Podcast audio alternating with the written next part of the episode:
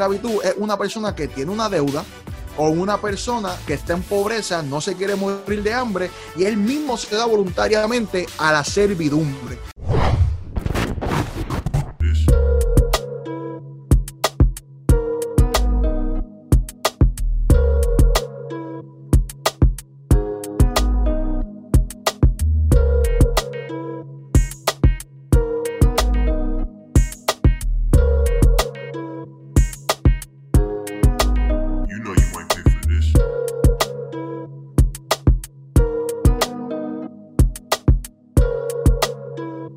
Dímelo, combo. Estamos aquí una vez más en otro episodio más de Teoría y su madre junto a Luis Santiago, Eric y Billy Apologético, hoy como Chili Rivera. Muchas gracias por estar aquí con nosotros. Eh, ¿En le- verdad sabe como Chili Rivera?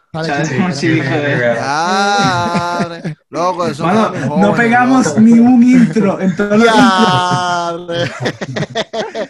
Mano, le voy a escribir de Chili, me dañaste Ah. el video, mano. Hoy, Pues hoy, nada, hoy. pues un saludito a Chili. a Chili, saludito a Chili, saludito a Chili. Se ganó ahí un saludito. Pero Mira. eso no pasó en el video anterior. No, porque yo no lo vi, yo no vi. No, no, yo, no ¿no? decía, no decía, no decía. Bueno, vamos a pues- cambiarlo, pues. Vamos a empezar de nuevo, vamos a empezar de nuevo. No, loco, deja, todo. Bueno, mi gente gusta. Bueno, mi gente, oye, gracias por suscribirse al canal, gracias por escucharnos, gracias por dar, comentar el último episodio, le metieron duro, gracias un millón. En verdad que muchas gracias a todos. Si nos escuchan en podcast, si nos escuchan en YouTube, esa es la que hay. Muchas gracias. Acuérdense de suscribirse, darle like y comentar. Esa es la que hay. Pero hoy vamos a estar hablando aquí un temita bien bueno, como siempre ustedes saben cómo es, hablando hoy de la esclavitud. O sea, la esclavitud en la Biblia. ¿Qué es lo que está pasando? Si, cómo se veía esto en esos tiempos, etcétera. Y pues, el que va a empezar a hablar ahora mismo, yo creo que es Billy, ¿verdad, Billy? Va a empezar a hablar. Yes. Pues Ah. dale, tome la rienda, Chili. Dios te Ya- cuide, varón. Te- Papi, para que sepas cómo se siente que te digan bondo. Para que sigas diciendo bondo. No, pero papi, que lo tuyo es normal y a ti- a ti te gusta, ¿me entiendes? Tú eres masoquista con eso, loco. Yo no, Ah, yo, no he abandonado gusta, ninguna reunión celestial importante de, de nuestro ministerio. Porque Por lo que Dios ha puesto en nuestras manos. Ah, Esto es una espérate. plataforma. ¿ok? Billy, no Billy. por el fondo, caballo. Billy, deja de ¿Te estar sacando trapo también, viejo, mano. ¿Te recortaste? Sí, papi, estás así calado. Mira Estás siente. bien chayan, oíste. Estás bien chayan. Qué lindo. Qué lindo. Ok, anyway, mi gente. La esclavitud. allá, vamos allá. Primero, ¿verdad? Sabemos, Para las, sabemos que... la- para las siervas que hacen videos en Insta. en Insta. Ah, diantre. ¿Qué? Ah, Esta parte de la picamos. Esta... Wow. Esa parte la picamos. Wow. Esta- Wow. Billy, bloopers. ajá, Billy, Billy, ¿qué tú estabas diciendo? ¿Qué tú estabas diciendo? Diablo, tú estás bien careta. Vamos a darle You're rewind. thirsty, you're thirsty, my brother, you're thirsty, you're thirsty. No, no, No, es estás, relajando, mira, relajando. Tú A sabes lo, que a lo, a lo, relajando. tarán. Vamos a mantenernos en el Ah, seguro. Papi, el tiburón. Seguro que sí. Vamos a dejar los chistes. internos se quedan internos, ya, ya. Pero es que tú lo hiciste Sí, público ahora mismo, ¿me entiendes? Sí, lo hiciste público. sí, pero la, ok, ok, ok. eh, Hoy, hoy hemos metido la pata un par de veces, pero ya. vamos, Loco, ya, vamos, vamos, ya. no, no, un par de veces no. Una vez y no fui yo, ¿me entiendes? Mira, vamos a cambiar el tema de hoy a, a Roasting Eric, ¿me entiendes? Sí, Eso es lo que vamos a hablar eso es lo que vamos a hablar de roasting, Eric. De Roasting Vamos allá. Vamos allá, vamos allá. Anyway, mira, ah, pues, hablando de eso, mano, te veías bien chulo, mano, en esa story de tocando bajo. Me encantaría que Ah, me gracias. explicara qué estaba haciendo. No, estamos grabando ahí un videito, estamos grabando ahí un videito. Pero vamos allá, vamos al tema, ya llevamos ahí, llevamos ahí, llevamos ahí, yo no sé cuánto, eh, eh, hablando de otras cosas. te parecía de la banda de The Roots, loco, te lo juro yo. Mm. Un videito musical que viene nuevo ahí de Steve y práctico. La esclavitud. Cuéntanos, Billy. Ok, venimos, venimos. Tengo que hacer un live hablando sanganería y riendo normal, porque a mí me gusta eso, loco. Anyway, la cosa es que la esclavitud, yo creo, ¿verdad? Y esto yo creo que es importante tanto para el creyente como para el no creyente, porque en una de las entrevistas que tú hiciste, que lo vi en Arte de Pensar, Sí. Cristina a- a- a- mencionó bastantes veces, eh, Sí, o sí. repitió muchas veces, este problema de la esclavitud en la Biblia, ¿no? Y, y no es únicamente un problema para, para el no creyente, el creyente igual tiene esta, esta, esta, esta lucha, ¿me entiendes? So, es, es tremenda pregunta y, y es súper importante que atendamos esto. Yo creo que lo primero que deberíamos de entender es que así como nosotros hablamos español, pero aun cuando, nos comunicamos con personas de Latinoamérica, no siempre nos entendemos en el dialecto, ¿me entiendes? ¿Por qué? Porque aunque hablemos español, hay, hay unas unos términos y unas palabras que no son iguales, ¿me entiendes? Y, hay cosas que son más culturales. Y, y- por esa línea tenemos que entender también la esclavitud y quizá también la parte que tocamos del, del machismo bíblico. Hay unas cosas que son culturales que tenemos que entender que no son lo mismo que entendemos hoy en el, en el 2020. ¿Me entiendes? Eso es bien, bien importante. Cuando hablamos de la esclavitud hoy, eh, o sea, hoy en día lo vemos como eh, que el esclavo es propiedad, que el amo tiene derecho absoluto del esclavo y el esclavo pierde la identidad. Y lo que tenemos que tener bien claro que esas cosas no ocurren, ¿ok? No ocurren en el contexto bíblico cuando estamos hablando de la esclavitud. De hecho, este, uno de los eruditos se llama John Goldingay. Él dice que el ser esclavo, este, ay Dios mío, se me fue. El ser Se esclavo. me fue. El ser esclavo. El ser esclavo. pero ¿y por qué se me fue? Loco, esto No se me frizó aquí. Ah, Anyway, el ser esclavo, el ser esclavo en la, en la, en la cultura judía no es algo indignante, ¿ok? Porque el ser esclavo tiene que ver con la palabra Ebed, aunque tú sí puedes poner esclavo, pero también tiene que ver con servidumbre. So, cuando hablamos de Ebed, estamos hablando de un rol de servicio dentro de la sociedad. No estamos hablando como que, qué sé yo, te sacaron a pata de tu casa, hicieron tráfico humano contigo y te están vendiendo eh, a, a- a un chorro de gente donde están abusando de ti realmente cuando estamos hablando de la esclavitud, estamos hablando de un contrato, un, un- un arrangement, un contrato con, de, de empleador y empleado. Eso es lo que estamos viendo. ¿ok? Y muchas jornalero. veces cuando... ¿ah? A un jornalero. Exacto, y cuando estamos, habla- cuando estamos viendo el contexto bíblico de la, de la esclavitud de- o la servidumbre, estamos viendo de que realmente las leyes que vemos en este aspecto, por ejemplo en Levítico, Deuteronomio, eh, en, en cosas que vemos en Éxodo, realmente son leyes que están ayudando para que en Israel no hubiese pobreza. Es- eso es lo que realmente estamos viendo. Son leyes para cuidar la economía y cuidar este, la sociedad, la cultura como tal. So, no podemos ver por el mismo lente que vemos la esclavitud de, de los afroamericanos, de, de- de los indios y ese tipo de cosas que estamos viendo modernas La y compararla con el contexto. Ajá, no, eso, eso es completamente mal. Un buen ejemplo de lo, de lo que es la esclavitud sería el ejemplo de Jacob con Labán. ¿Entiendes? E- Ese sería la esclavitud. Tiene Jacob y entonces Jacob quiere, quiere la hija, pero entonces Labán dice, ok, si tú quieres esto, tienes que ganártelo, tienes que trabajarme por, por tanto tiempo, ¿me entiendes? Y se entra en un acuerdo. Entonces, en ese acuerdo está estipulado de que, ok, pues entonces tú me vas a trabajar por tanto tiempo porque esto va a saldar o va a pagar lo que, lo que tú quieres. En el contexto muchas veces de la cultura judía era que una persona estaba en deuda. Y algo muy importante es que la deuda no era sobre el individuo, sino sobre la familia. Porque hay unos textos bíblicos que son quizá un poco problemáticos porque se habla de, quizás de los esclavos que son hijos o otros familiares, pero son familiares que swapean con esa persona que tiene la deuda. Entonces, en un versículo que lo tengo por ahí, dice que, que uno puede venir a rescatar a aquel que es esclavo, pero cuando se habla de rescate, se habla de redimir. So, cuando está hablando de redimir y conocemos la redención de Cristo, es que esta persona asume la carga que tiene otro, ¿ok? So, realmente cuando estamos hablando de, de- de la esclavitud, es una persona que tiene una deuda o una persona que está en pobreza, no se quiere morir de hambre y él mismo se da voluntariamente a la servidumbre. Y es tan así el, el- caso que yo creo que Éxodo 21, si no me equivoco, habla de que el, el esclavo o o el sirviente tiene la, la- la posibilidad de que si ama tanto a la familia, convertirse en un esclavo permanente de la familia.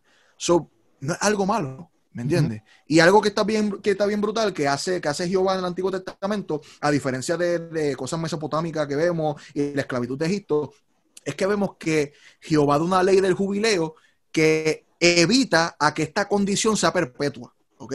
Porque en el jubileo, en el séptimo año, ¿verdad? Séptimo año, ¿verdad? Sí. En el séptimo año, no importa lo que tú debas, automáticamente tú eres libre de toda deuda.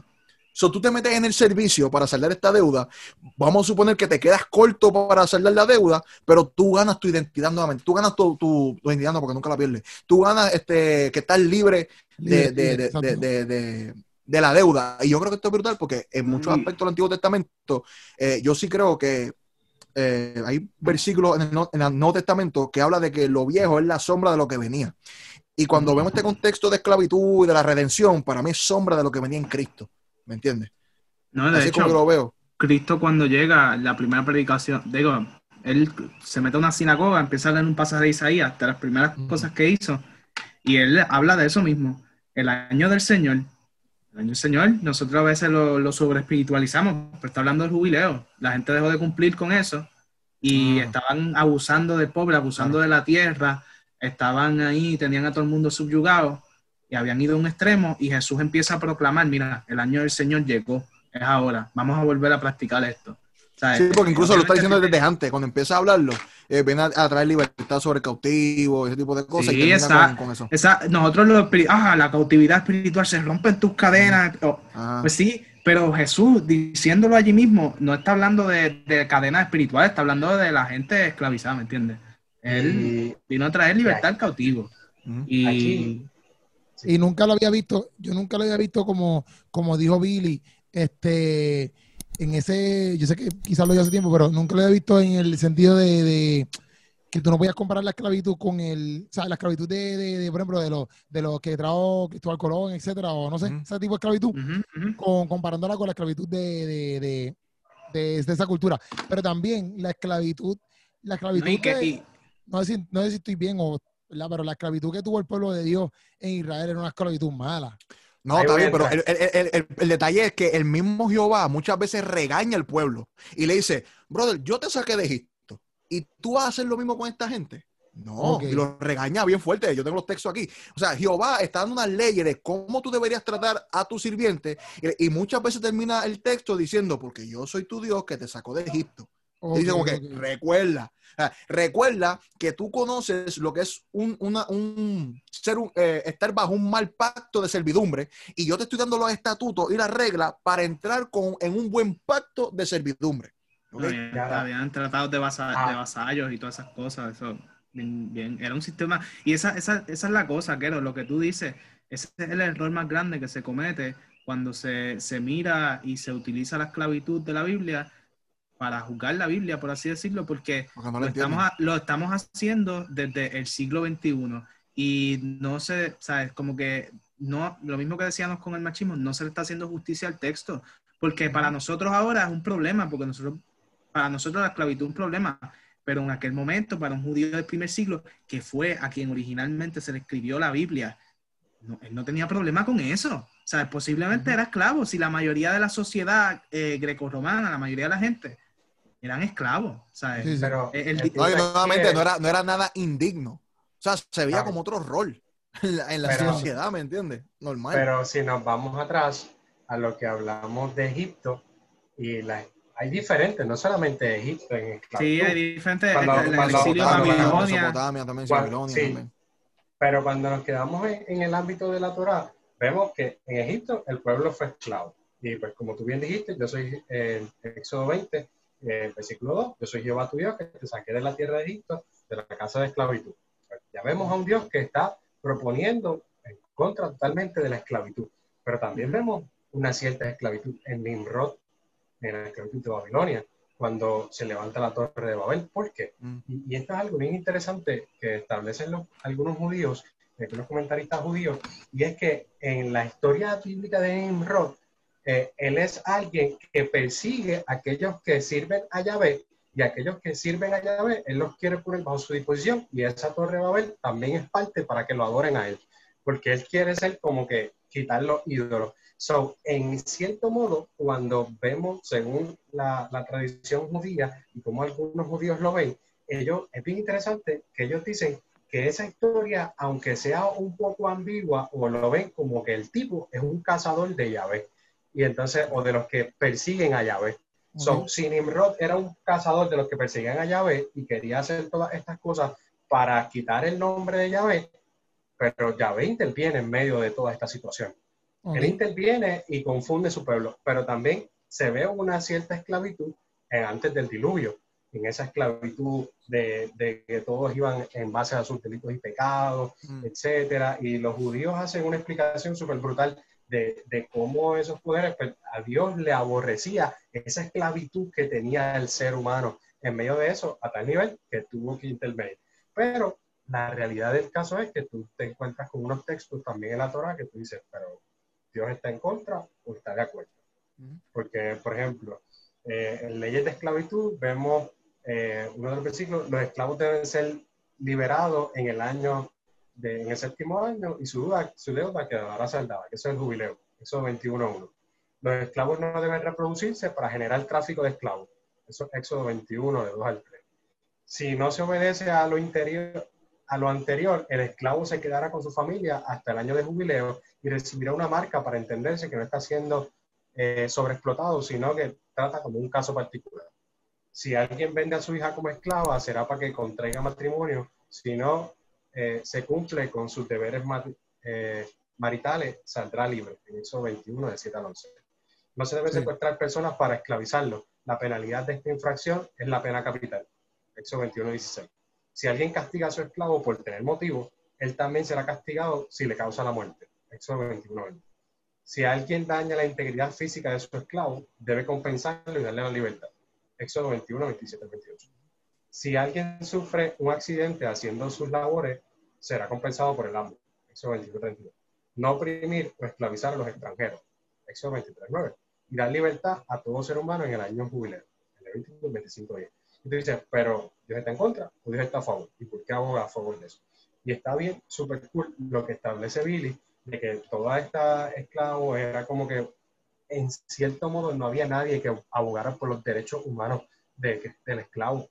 ¿Me entiendes? No era como una esclavitud en, en Egipto o no era como una esclavitud de Nimrod. No, de hecho, de hecho, Era, era abusar. eh, ¿verdad? Por añadir a lo que estás diciendo, que el primer acto salvífico de Dios en, en la historia de Israel, en la Biblia, fue liberar a un pueblo en esclavitud, que fue liberar al pueblo de Israel de, de Egipto.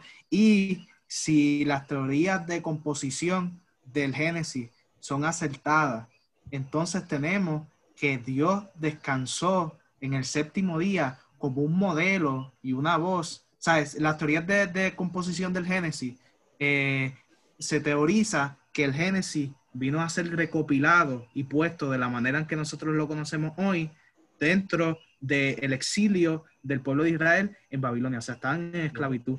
Y es- este, este texto refleja en cierta manera algunos principios que se quieren exaltar dentro de, de este, de este tiempo. Por ejemplo, Reyes este, habla, eh, hace una, una teodicea justificando el carácter de Dios ante la crisis. Y, y hasta cierto punto, en Génesis, en ese, en ese primer capítulo de Génesis, se aboga por el descanso del esclavo, porque nos presenta a un Dios que descansó en el séptimo día y nos pide que descansemos en el séptimo día. Entonces tú eres un esclavo en Babilonia, que tú no eres, tú no eres simplemente un esclavo, ¿sabes? Tú estás en exilio, te, te quitaron de tu tierra, destruyeron tu templo, destruyeron tu ciudad, destruyeron todo lo que era sagrado para ti y te llevaron a otra tierra para que trabajes día y noche y, y- y apenas te alimenten y no tienes descanso y tú y entonces ahora el Génesis te está diciendo que Dios descansó en el séptimo día y que ordena que su pueblo descanse en el séptimo día. Es como, es como esta voz que aboga por los derechos de, de los esclavos, porque, porque se le dé un descanso, porque se le trate con, con dignidad, porque se, se valore su vida. Sí, sí. Claro, y, en- y en ese tiempo no había nadie que se levantara y decirle, "Eh, yo, yo voy a jugar por el esclavito aquel. Pues no, pues, como no había nadie, Dios se levanta y a través de la Biblia establece unos derechos, como bien explicó Billy, que estos esclavos, pues no eran en realidad esclavos, quizás era que había perdido todo y ya no tenía dinero. No, y de hecho, perdóname, no me deuda, acuerdo- no me cómo acuerdo- sobrevivir. No me acuerdo el nombre ahora mismo del, del erudito, pero si me equivoco, no hay una traducción literal de, de- para esclavo como lo conocemos nosotros, del hebreo a, a nuestro idioma. O sea, ese, ese, ese, el, el- el- porque le llamamos esclavo, porque es lo más similar que tenemos, pero Sí, no hay una sí. tradición real desde el hebreo a nuestro idioma para decirle esclavo como lo conocemos. ¿me Por lo menos desde, lo, desde lo- lo más, por, no, por eso del, del hebreo, sí, estoy hablando del hebreo. Sí. Lo, lo que sí hay es para sirviente, para servidumbre, ¿me entiendes? Claro. So, por Sí, eso es bien importante cuando, es que cuando hablamos aquí de esclavo, esclavo, esclavo, la gente dice, ah, pero esclavo. No, no, no, no, no nos referimos nuevamente a los esclavos de, de- de los indios, de los, de los españoles, los- no estamos hablando de ese tipo de esclavos, es bien importante. De hecho, en la esa mayoría... situación, en esa Wow, situación, sí, en, en esa situación era pues, por lo que bien explicó Billy, tenían hambre, etcétera, no tenían donde quedarse y pues era como que yo te trabajo en tu hogar, pero por favor déjame vivir aquí, ¿entiendes? Porque no tengo nada. Y, y en todo esto, pues, quizás tú puedes decir, ah, pero ¿y por qué dice que entreguen a sus hijas por, esclavitud? ¿Me entiendes? Para que se contraigan como matrimonio y qué sé yo, pero en realidad el caso, no es que las está entregando como esclavas y ya. Y si vemos el contexto, hay una gran diferencia. Cuando vemos que en este versículo se habla de que la mujer, la, la mujer, la niña debe ser entregada para casarse y si no se casa, pues la deben dejar libre. El problema del contexto es que muchos hombres ya estaban casados y cogían mujeres para, como esclavas, ¿para qué? Para solamente utilizarlas como su satisfacción sexual. Y entonces aquí Dios lo que está estableciendo es y diciendo, mira, si la mujer tú la das por esclava, si se va a casar, si no se va a casar, es libre. ¿Me entiendes? Tú no puedes venir de cari fresco a decir, yo me la voy a llevar de esclava teniendo mi esposa, pero esta niña la voy a tener solamente por mis deseos sexuales. No, mira, y So, algo bien porque importante, dice- porque, porque, Es libre. porque el texto puede ser un poco como que, "Diadre, qué feo, como que estás dando una mujer. No, no, no es en el, en el, en- no, te- no podemos tener el pensamiento de que, ah, se está dando a la mujer porque es propiedad del hombre, ese tipo de cosas. No, es como ahora mismo la NBA. La NBA, eh, eh, el equipo eh, tiene un owner. Los jugadores tienen un owner como tal, un dueño. Pero no es literalmente que tienen un dueño como tal, sino que esta gente tiene la potestad en el equipo de hacer trade, de, de comprar y vender. Es el mismo concepto. ¿Me entiendes? La familia tiene una deuda y en esa deuda ellos dan este asset para saldar la deuda como tal.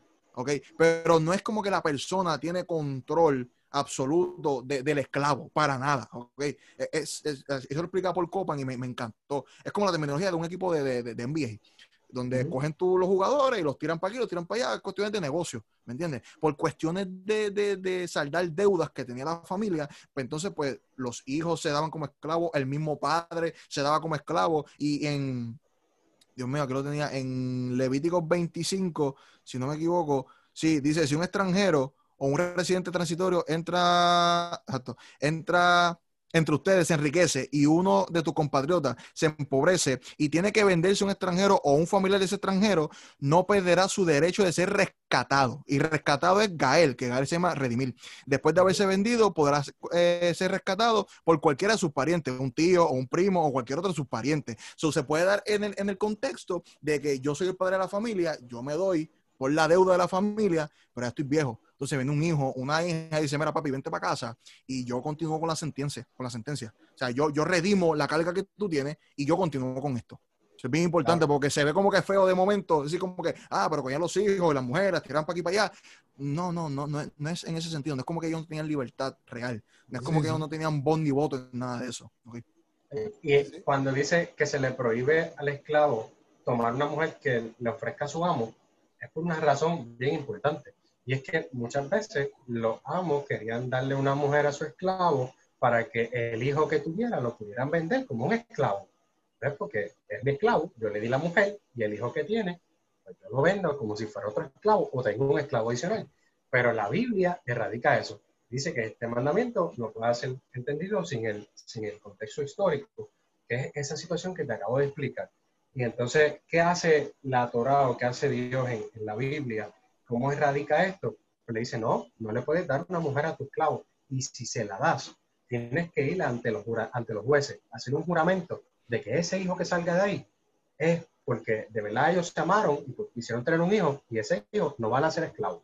Ese hijo no van a ser para ir a trabajar en algún sitio, van a ser como un hijo libre y es, ellos simples son, simplemente son pues personas que trabajan en tu casa o en tu hogar, que tuvieron un matrimonio y tuvieron un hijo, pero no es que te vas a lucrar de él como si Sí, fueran son una animales. fábrica de esclavos. Exacto, como si Sí, fueran sí, un animal, que yo tengo una vaquita y qué sé yo, mira, tráeme tu cabrito que te lo voy a traer y qué sé yo, y sacamos cabrito y los vendemos. Pues no, pues, eh, Dios elimina totalmente eso. como, como hacen También los panas con los prohíbe- perros. Sí, como hacen los panas con los perros. y, bien, y bien que se venden. Este, todavía me escriben. Este, mira, la Torah prohíbe el rapto de venta de personas. La, la Torah prohíbe el rapto y la venta de personas. So, Ajá, sí, no es puedes verdad. decir, me llevé a esta persona y qué sé yo, y voy y la Y vendo. condena de muerte, condena de muerte. Como en un caso como lo que le hicieron a José. Pues algo así. Literalmente, la Torah lo condena. ¿Sabes? Es pena capital. Mm. Eh, y- y- prohíbe y a, los- a oprimir a los extranjeros. Y oprimir a los extranjeros en relación, o sea, es como que tú dices, pero ¿por qué no puedo o, como que oprimir a los extranjeros? Pues simplemente porque Dios los sacó de ahí. Eh, Tú sabes lo que te explicó Billy. Dios le dice en Egipto, de Egipto te saqué, te saqué de clase de esclavitud. No vengas a hacer lo mismo, buscar a otra gente por ponerlos esclavos. Oye, mire, checate esto. duro. Chécate esto, porque me, me- encanta, porque mientras estás estudiando el tema, y otra cosa me, me encanta mucho lo que hacemos, porque te obliga a estudiar cosas que tú ni, te, ni querías como que estudiar mucho. Pero digo Ajá. porque eh, eh, me, me- gustó porque cuando tú ves mucho Levítico, eh, está ese contraste bien marcado. O sea, Dios marca, Dios pone ese contraste bien chévere de lo que es eh, buen trato de esclavo, mal trato de esclavo. Y, y como Dios le molesta. O sea, Dios no vacila con eso. Cuando vemos Levítico, el mismo Levítico 25, que yo leí del 47 al 49, que es la buena manera, desde el 39 dice lo siguiente, si alguno de tus compatriotas se empobrece y se ve obligado a venderse a ti, o sea, ya estamos viendo que lo que está pasando es que, bueno, quedó pobre, necesita ayuda. O sea, Exacto. tienen que ayudarlo. Porque más adelante hay otras leyes, por ejemplo, de que los agricultores que no recojan todas del campo, sino que dejen un par de cosas para los po- pobres, para los si se te cae el pan no o lo que sea. Sí, o sea, hay en cosas. el piso para que el que venga atrás pues, lo pueda coger. Exacto. Dios establece cosas porque Dios no quiere pobreza. O sea, Dios no quiere eso. ¿Me entiendes? Y pone esta- estas leyes que son medias raras, pero es para el beneficio de todo el mundo. Eso dice, eh, eh, o sea, si no tiene más que, más que venderse, dice, no lo hagas trabajar como esclavo, sino que trátalo como al jornare- jornare- jornalero o como el residente transitorio que vive entre ustedes. Trabajará para ti solo hasta el año del jubileo, entonces lo podrás en libertad con sus hijos y podrán volver a su propia familia y a la heredad de sus antepasados. O sea que no es como que eres, o sea, no es como que eres tu esclavo y es tu propiedad y tú te encargas de todo. lo- No, negativo, eso no es así. Pero dice, Siempre que lo todos los suelta, israelitas. tienes que darle un regalo. Ah, no, eso Siempre no, que no- lo suelta. Eso no- no Siempre que sabía. lo suelta, tiene que irse con un presente. So, el, el 42 dice, todos los israelitas son mis siervos. So, porque no, ustedes son siervos míos. O sea, eso está brutal, el, el contraste que hace. Dice, yo los saqué de Egipto. Así que no serán vendidos como esclavos. No, serán, no serás un amo cruel, sino que le temerás a Dios. Dice, no vas a ser un amo cruel, porque si no, otra vez conmigo. Ok. Eso es lo que está diciendo. Y, y es, es bien chévere porque la postura de, de- de Dios contra esto está en Jeremías 34. No sé si tú lo tenías, pero Jeremías 34, Yo del lo 12 en busco. adelante, está, está largo, pero está brutal. Dice, una vez más la palabra del Señor vino a Jeremías. Así dice el Señor, el Dios de Israel. Yo hice un pacto con sus antepasados. Cuando los saqué de Egipto, lugar de esclavitud, le ordené que cada siete años liberaran a todos los esclavos hebreos que se hubieran vendido a sí mismos con ellos. Después de haber servido como esclavo durante seis años, debería ser liberado. Pero sus antepasados no me obedecieron ni me hicieron caso. Ustedes, en cambio, al proclamar la libertad de su prójimo, se habían convertido y habían hecho eh, lo que yo apruebo. Además, se habían comprometido con un pacto en mi presencia, en la casa que lleva mi nombre. Pero ahora se han vuelto atrás y han profanado mi nombre. Así que eh, el violentar este pacto es ir en contra de Jehová. Cada uno obligado a sus esclavas y a sus esclavos que había liberado a someterse de nuevo a la esclavitud. O sea, ya están rompiendo el pacto. Y dice, por tanto, así dice el Señor, no me han obedecido, pues no han dejado en libertad a sus hermanos por, por pestilencias y el hambre para que les pase a ustedes eh, sirva de escarnamiento para todos los... No, perdón, perdón, me perdí. 17. Por tanto, así dice el Señor, no me han obedecido, pues eh, no han dejado en libertad a sus hermanos. Por tanto, yo proclamo contra ustedes una liberación Ok. afirma el Señor. Dejaré en libertad la guerra, la pestilencia y el hambre. Yo estoy diciendo, ah, tú estás tratando mal a los esclavos, a, los sirvientes, estás yendo en contra de mi, mandato y lo estás tratando cruelmente. Pues, ¿sabes qué? Pues yo desato sobre ustedes guerra, pestilencia y, por eso es que caen nuevamente en, todas esas cuestiones, en todas las guerras que, ca- que cayeron y todas las porquerías que cayó el pueblo de Israel, porque no, hicieron caso. Y el hambre para ustedes, ah, para que les sirva de escarnamiento para todos los reinos de la tierra puesto que han violado mi pacto y no han cumplido con mis estipulaciones del pacto que acordaron en mi presencia, los trataré como el novillo que, cor- eh, que cortaron en dos y entre cubos cuyos pedazos pasaron para rubricar. eh, la cosa es esa, eh, porque lo demás, Sí. sí, lo demás no importa. La cosa es que Dios, Dios es tan fuerte con esto. O sea, la postura de Dios en, el, en, el, en, el, en, en lo de esclavitud es como que, ok, van a haber sirvientes, o sea, aunque lo llamamos esclavos, son, son gente de servidumbre, gente por, por- por- como, como, ¿cómo se llama esta gente que trabaja por, con- por contrato? Este, por servicios profesionales. Se trabaja por servicios profesionales. O sea, no son permanentes. Tienen un contrato, pero lo más que te van a trabajar son siete años. Son siete que de años. hecho, Dios también va en contra de aquellas personas que, Dios mío, que, que se quieren sacar provecho de, de- de esta gente que tiene dinero y no le presta porque se está acercando el año del jubileo. ¿Ok? So, entonces, Ok. estamos en el año 6 y yo te voy a apretar, quiero y digo, no te voy a dar nada porque nada más vas a hacer no me vas a año". pagar un año. ¿Me entiendes? So, entonces Dios está diciendo, no sean así. Si solamente queda un año y tu hermano necesita, dale, dale el trabajo. Y al séptimo día, al séptimo año se lo va a, se lo va a perdonar, aunque te deba un montón, no importa. ¿Me entiendes? So, esa es la postura real de Dios ante la Sí, esclavitud. sí. No, ¿Entiendes? sí, y- Dios y- no está de acuerdo, y algo muy importante, a veces, y esto pasa mucho con, con un montón de temas, que no, Jesús no tocó ese tema. Escucha, tú no puedes separar a Dios, a- al Padre, del Hijo y del Espíritu Santo, porque es lo mismo. ¿ok? No, y de Lo hecho que- Jesús lo, lo que- tocó. lo que- sí, no, sí, pero quizás, sí, pero no hablaron, no hay tantos versículos así tan directos, ¿me Ujú, entiendes? Eso es lo que ujú. Sí, como el antiguo, como el antiguo. Exacto. So, todo lo que Jehová habla en el Antiguo Testamento es la misma postura de, de- de- de Jesús y es la, misma, es la misma postura del Espíritu Santo. O sea, No, no- de- no, es, de- de- es una falacia, ¿me entiendes? Decir que no, Jesús no lo trató, eso es diferente en el Nuevo Testamento. No, es lo mismo, no cambia, ¿ok? Bien importante eso. No, y, y- y- es importante señalar que al Dios establecer estas normas pues que regulan la esclavitud que existía en aquel tiempo, no es como que Dios está diciendo, ah, pues bendigo la esclavitud. Yo quiero que la, la esclavitud exista en todos los tiempos. La revelación de la Biblia es progresiva y hubieron cosas que Dios permitió en ciertos momentos, pero que no es como que lo que Él quiere, por ejemplo, el- el el, La poligamia. la poligamia, ¿sabes? Los hombres con muchas esposas. Dios lo permitió, pero, eh, eh, ¿sabes? Como que eso no es, es lo que Dios quiere. O sea, Dios quiere que el hombre tenga una mujer. Sí, sí. Y, y, y él- y está claro en la palabra, porque la revelación es progresiva. O sea, y lo que vemos, vemos que, que, que sí, que existía la esclavitud en aquel momento, que, pero entonces Dios, y como decía, como señalaban ustedes, es el único que se levanta a decir, pues vamos a, a darle derecho a estos esclavos, vamos a tratarlos como seres humanos. Y eso, si tú fueras una persona de aquel tiempo, eso te volaba la mente, porque Sí, sí. Eso, eso, eso era un paso adelante. O sea, la ética que estableció la Biblia en ese momento estaba un paso adelante de cualquier otra. Nadie estaba diciendo eso, nadie estaba haciendo eso, nadie estaba abogando por eso. O sea, eso era revolucionario. Quizá ahora tú lo ves y dices, no, pero estableció ley. Loco, pero para esos esclavos que están en ese momento, quizás Era- no, no- Eso era, o sea, le cambiaba la vida, le cambiaba el mundo. Porque Eran libres, eran libres.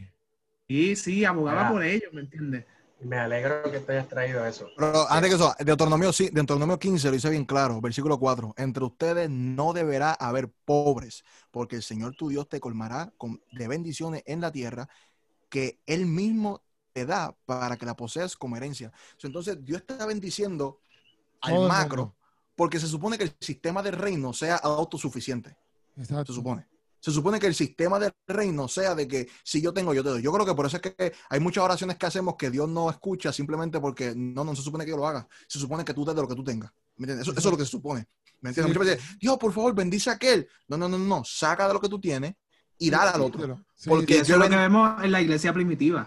Claro, eh, ajá, en, en hecho lo vemos súper brutal. Gente vendiendo sus propiedades y, y dando a la, a la gente. Es que si yo tengo un Mercedes y tú estás a pie con una bicicleta, yo vendo el Mercedes, me compro un Lancer usado y te compro a ti también un Honda Civic. Eso es Exacto. otro, te- eso es otro tema. Ellos hacían, eh, Eso- es- pero eso es lo que ellos hacían, loco. Ellos vendían Sí, la pero es que, propiedad. es que a ti te gusta el fuego, man. A ti te gusta el fuego. No, pero estoy, estoy, estoy, estoy, estoy contextualizándolo, ¿me entiendes? Sí, sí. Está dando una hermenéutica. ¿Qué clase buscando fuego. Buscando No, fuego. También, también otra cosa, otra cosa importante es que, es que, ¿sabes? Está buscando, está buscando la guira. Papi, yo estoy a pie, yo estoy a pie, pero no apoyo tu comentario. ¿no? Está bien, Él está diciendo, Yo estoy a pie, está pero no apoyo tu diciendo, comentario, mira, yo ando en Ah. bongo y en patineta, necesito un carro.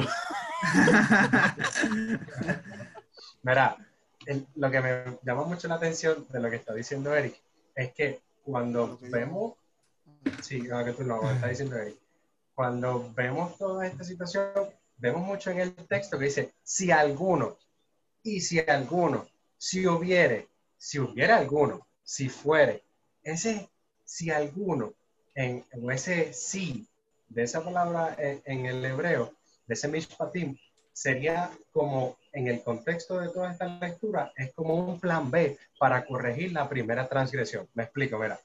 Si alguno se, ensorbes, se ensorbeciere contra su prójimo y lo matare con alevosía, de mi altar lo quitará para que, para que muera. O si alguno hiriera a su siervo o a su sierva con palo y muriere bajo su mano, será castigado. Si alguno riñere, eh, hiciere a una mujer embarazada, etcétera.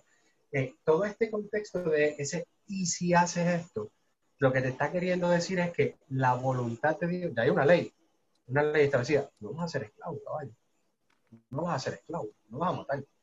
Pero si llegara a pasar que matas a alguien, yo tengo una oportunidad para ti. Yo tengo un plan B para ti. Si llegara, yo no quiero la esclavitud, pero si llegara a pasar que cayeras esclavo, o sea, si llegara a pasar algo, yo tengo la solución para ti. Si tuvieras un buen esclavo, tengo la solución. Yo no quiero que seas pobre, pero si llegas a ser pobre y pasó algo que te fuiste pobre, yo tengo un plan B, no estás perdido ahí.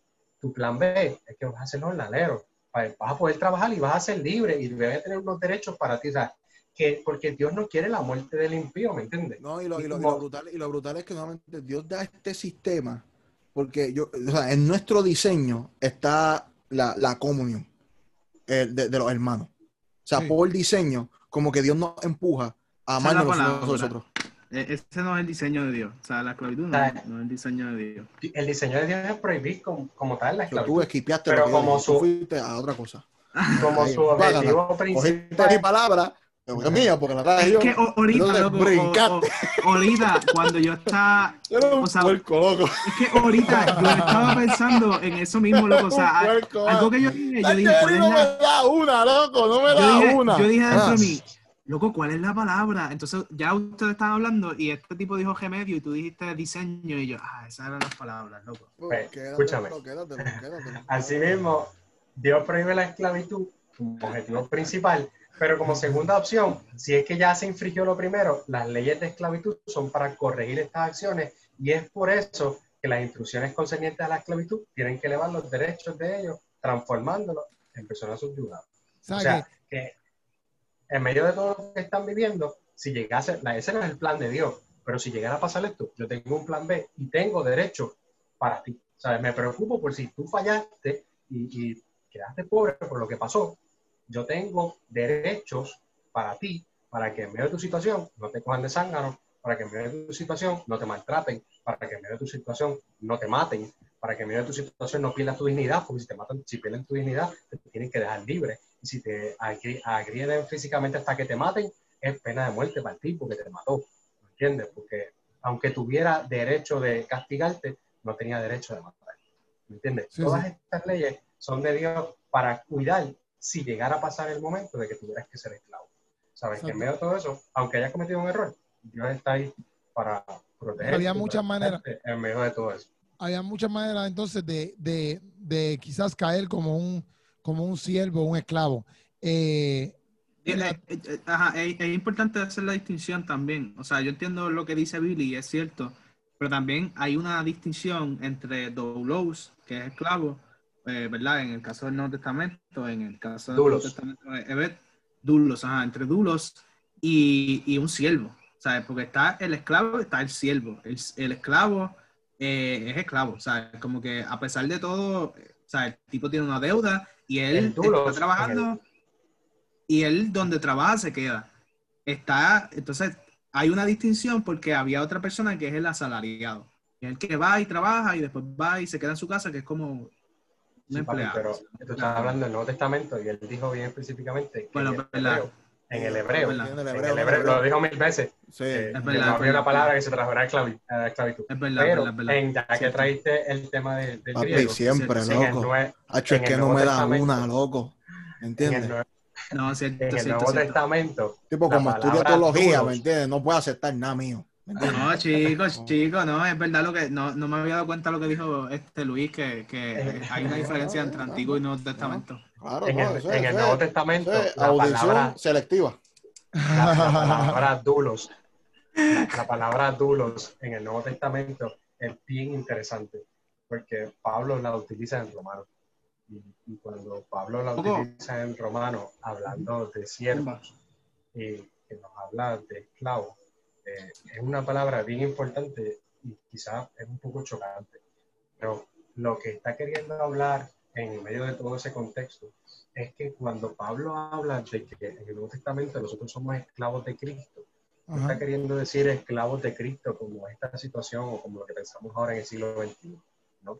Cuando una persona decide ser esclavo de Cristo, como dice el apóstol Pablo, es a voluntad que esa misma persona decidió ser esclavo. En el Antiguo Testamento vemos personas que ya eran esclavos y decidían, o sea, llegó el año del jubileo, pero decidían quedarse con su amo. Y esas personas le tenían que perforar la oreja. ¿no? Le tenían que perforar la oreja porque quería, en medio de, delante de todo el mundo, llamaban a la puerta de la ciudad con todos los jueces para que le perforaran la oreja para decir que él por voluntad propia quería seguir con el amo. No porque lo Pues, obligaran, ma, él por, eso por voluntad propia. por amor. Por o sea, amor. ellos eran esclavos Exacto, por a amor. eso voy.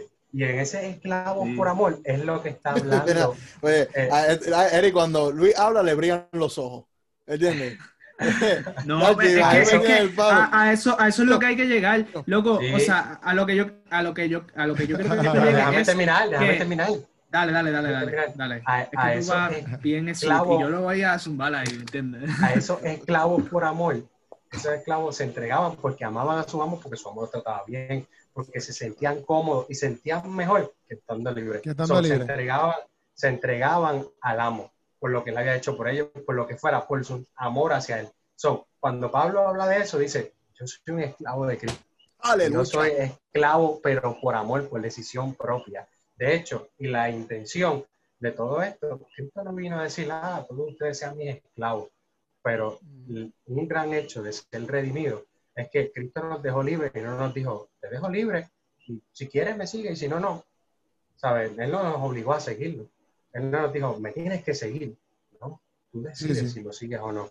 So, si tú decides ser seguidor de Cristo y de verdad lo amas y de verdad quieres cumplir con su palabra y ser libre del pecado, no hay mejor opción que ser un esclavo por amor de Jesucristo.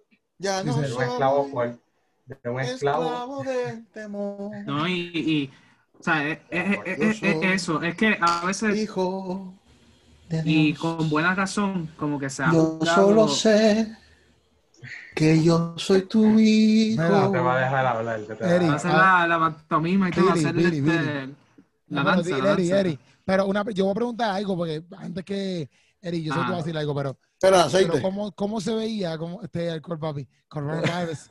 Mira, este, ¿Cómo se veía, cómo se veía, exacto, cómo se veía entonces eh, la esclavitud en el Nuevo Testamento? Porque como tanta gente, o esto de siervo, ¿verdad? Lo que sea, porque como tanta gente, tanta gente, este, siempre están alegando esto, como vimos al principio, de, ah, no, pero es que mira, como Dios permitía esclavos, que obviamente estamos aclarando aquí que ese punto yo ni lo sabía, exacto, ni yo tampoco entendía como que, inclusive ya he predicado a veces como que ese texto que decía ahí Romanos de, de yo soy esclavo, yo le he predicado con la visión mía Ajá. de que siendo un esclavo así en los tiempos de lo que yo entiendo que es un esclavo, ¿me entiendes?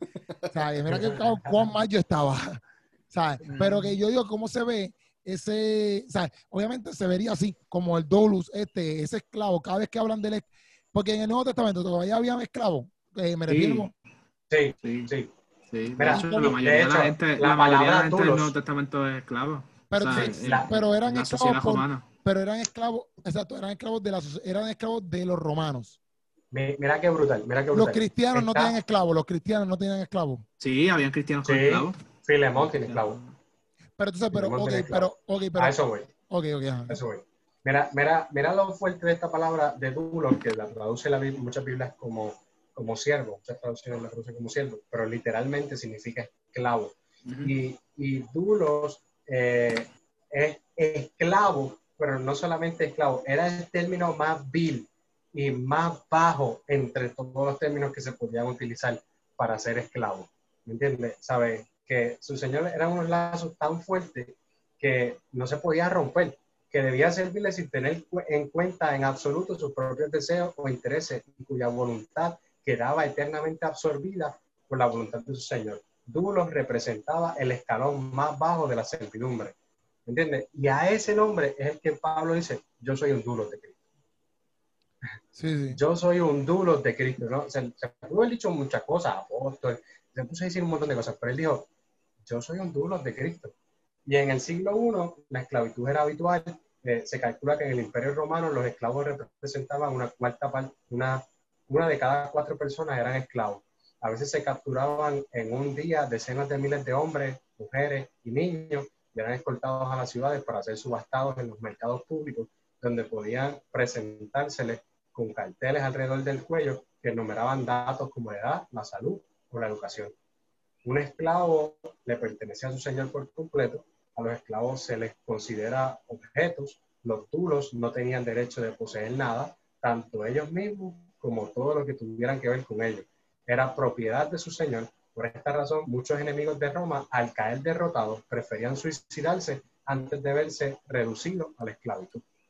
Y entonces, en medio de eso, cuando habla, ¿sabes? A ese nivel, en ese contexto, es que Pablo le dice, yo soy un duro de Cristo.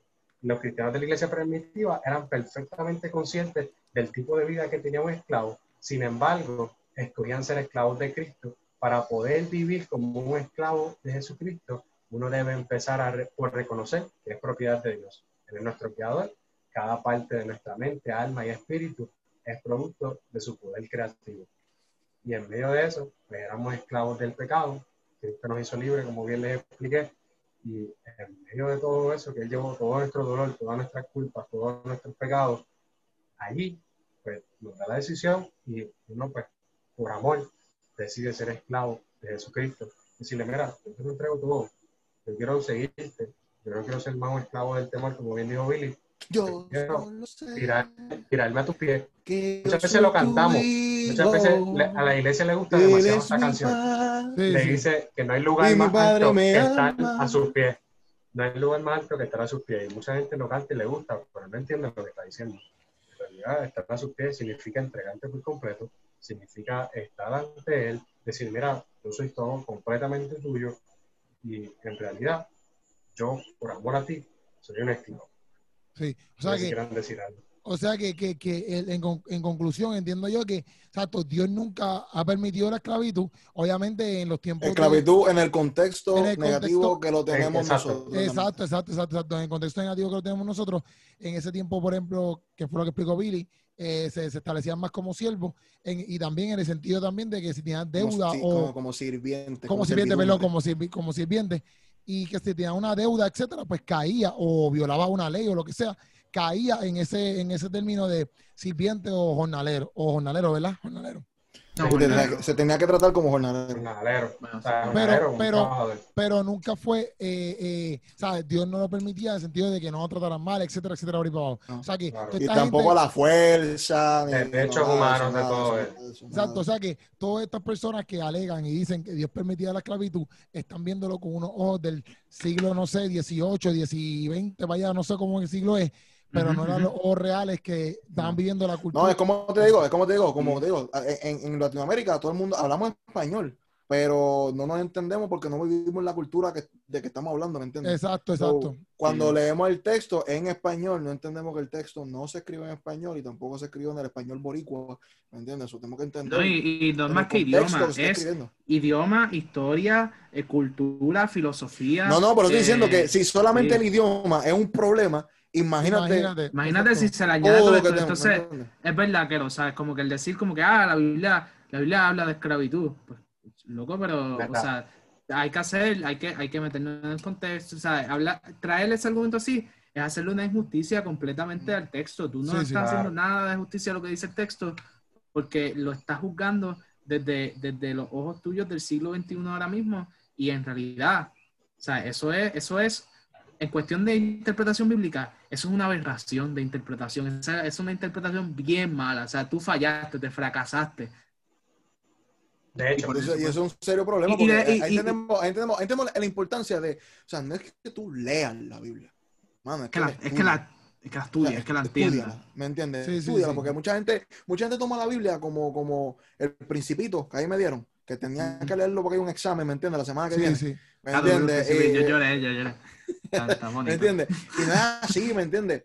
Mano, yo, yo llevo estudiando un fracatán romano porque tan- cuando yo me meto el texto y me meto a- a- a- al contexto real y comienzo a estudiar y habla de la ley, Pero entonces, pues, entonces no entiendo la ley hasta que vaya al Antiguo Testamento y entienda bien el contexto del Antiguo Testamento, qué está pasando con la ley, para yo entender que se está hablando en el Nu- Nuevo Testamento de la ley, cuando la comparan con la gracia, pues entiendo entonces realmente qué están hablando cuando hago la comparación, ¿me entiendes? Pero tengo que estudiarlo bien a fondo. No es como que, ah, aquí dice ley, aquí dice esclavo, ah, pues no, Dios está de acuerdo con la, con la esclavitud. Sí, No, no, y, vaya, como, como que dijimos, ¿sabes? Eh, en cuanto a, a que si Dios aprueba, celebra, bendice la esclavitud, no, para nada. No. O sea, lejos de, lejos de Nunca. eso, bien lejos de eso. De hecho, la Biblia. Bueno, él lo dice, él- él- como, lo- como misma- como, como leí, él dice, si tú estás a favor del tipo de esclavitud que conocemos nosotros que está mal, Dios mismo declaró guerra sobre esta gente. Ujú. No, y Así- él de en intervino. Lo, lo primero que hizo fue que se metió en una nación y págata un montón de plagas, un montón, o sea, un Ah, montón de bueno. cosas para librar a un pueblo de esclavitud. Eso fue lo primero que hizo la- a soltar. La primera vez que intervino en la historia humana pues, fue para, no, esto que ustedes están haciendo no me gusta, vamos a sacarlos de aquí. ¿Qué tenían de especial? Nada. ¿Sabes qué tenía el pueblo de Israel? de espe- Nada, Dios lo escogió porque, porque, porque, porque quiso y por la situación en la que estaban, ¿me entiendes? Y, y- pero mira, mira, la cosa, la- porque- la cosa está, mira, o sea, como que, la- como Luis decía, es bien importante el, el Nuevo Testamento y en la Biblia, la alegoría y el, el discurso que más se utiliza para hablar de, la vida cristiana es un discurso de esclavitud, porque la esclavitud era parte de la economía y del mundo en el que ellos vivían. Señor es Kyrios, y eso tiene que ver con esclavitud, porque quien le decía Kyrios a alguien se- es, es porque él era el dulos o el esclavo de esa El persona. esclavo. Y cuando ellos dicen Pablo, siervo de Jesucristo, Pedro, siervo, que en, en Reina Valera dice siervo, Siervo, Ese- esclavo. Es, es esclavo, es un lenguaje de esclavitud y de hecho la Biblia habla de nosotros como peregrinos, como jornaleros, habla de nosotros este, como ramas de la vid, habla de nosotros de, como amigos y un montón de cosas, pero la alegoría o, o la comparación que más se utiliza para hablar de la vida cristiana es la esclavitud. Y Pablo Y lo dice bien hasta claro que- cuando, cuando Pablo está regañando a todo el mundo porque se están condenando, porque ah, tú comes carne, ah, tú no comes carne, dice, aquí solamente somos esclavos de Cristo. ¿Y quién, No, quién, sí. decide, quién, dice, quién decide el final del esclavo si no subamos?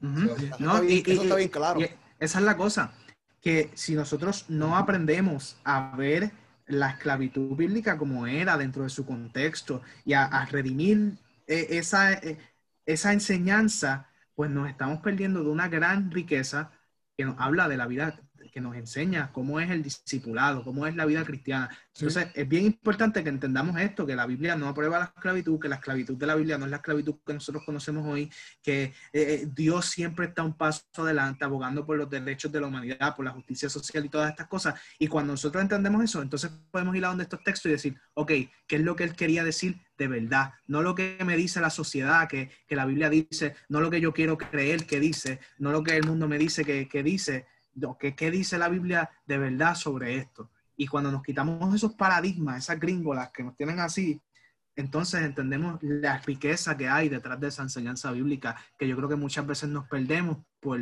por todo esto, por todo esto, que de Sí, verdad sí. que, que- Mira, ya. me llama mucho la atención, me llama mucho la atención lo que dice Logan Bregel. Eh, cuando, sí, Yes. Logan Bregel. Cuando habla acerca de que Pablo, Jacobo, Judas y Pedro, todos ellos se- en sus cartas escribieron que ellos eran siervos, esclavos de amor. Y para que no sepa quién es, hace pues, más de 100 años él era capitán del ejército de salvación. Y él escribió un librito que se llama Esclavo del Amor. Su motivo de escribirlo fue que no podía salir de la cama. Él quedó paralítico. Y él, él, él era un predicador que estaba a punto de convertirse en de los predicadores más conocidos en América, pero el Señor le dijo que dejase todo y le ordenó a predicar, que fuera a predicarle a los vagabundos, a los pobres, los indefensos, los borrachos y las rameras. Y un día estaba predicando, uno de los borrachos le golpeó la cabeza con un ladrillo y le rompieron el cráneo. Tras este incidente, Samuel quedó imposibilitado en, cama y lo único que podía hacer era escribir. Y cuando él se dio cuenta de su situación y vio toda esta de Pablo, Jacobo, Judas y Pedro que escribieron de Scout del Amor, él reaccionó y escribió esto en su libro. Ellos lo vieron, herido por nuestras rebeliones, molido por nuestros pecados, castigado por nuestra paz y hallado para que nosotros pudiéramos ser curados. Y al hacerlo, sus corazones se inclinaron y quebrantaron por su gran amor, por lo que de ahí en adelante se transformaron en sus esclavos, renunciando para siempre a su libertad de ir y venir donde quisieran, sometidos a su voluntad a causa de las adaman- adamantinas o inquebrantables cadenas de amor que los sujetaban y a causa y ardiente pasión que los constreñía. Tal cautiverio y servicio vino a ser para ellos la más perfecta libertad. Su único gozo fue hacer aquellas cosas que agradaran a su Dios. Al ser libres para obrar así, pudieron experimentar una libertad completa, pues solo se es libre aquel al que se le permita hacer lo que siempre, a- al que se le permita hacer siempre lo que le agrada. No hay mayor placer para el esclavo por amor que servir a su Señor. Esta es su alegría y su verdadera corona de regocijo.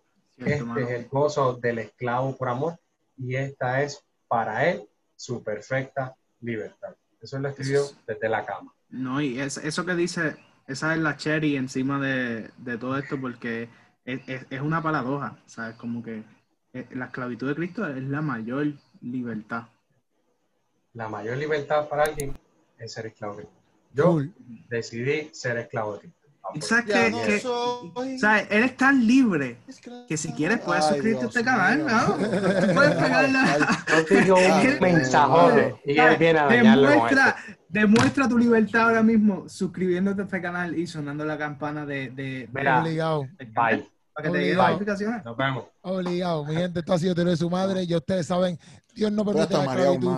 este, términos que han sido quizás mal, mal interpretados, etcétera, pero qué bueno es estudiar la Biblia y estudiarla bien. O sea que gracias por suscribirse al canal, gracias por darle Estudiar la Biblia, estudiarla bien. y gracias por todo lo que ustedes hacen, mi gente, y gracias por escucharle y apoyarnos, y esa es la que hay. Nos fuimos, este ha sido Teoría de su Madre con Apologético, Eric Torres y Luis Santiago. Búsquenlo en las redes sociales, ustedes saben cómo es. Muchas gracias, se les ama y se les quiere. Boom.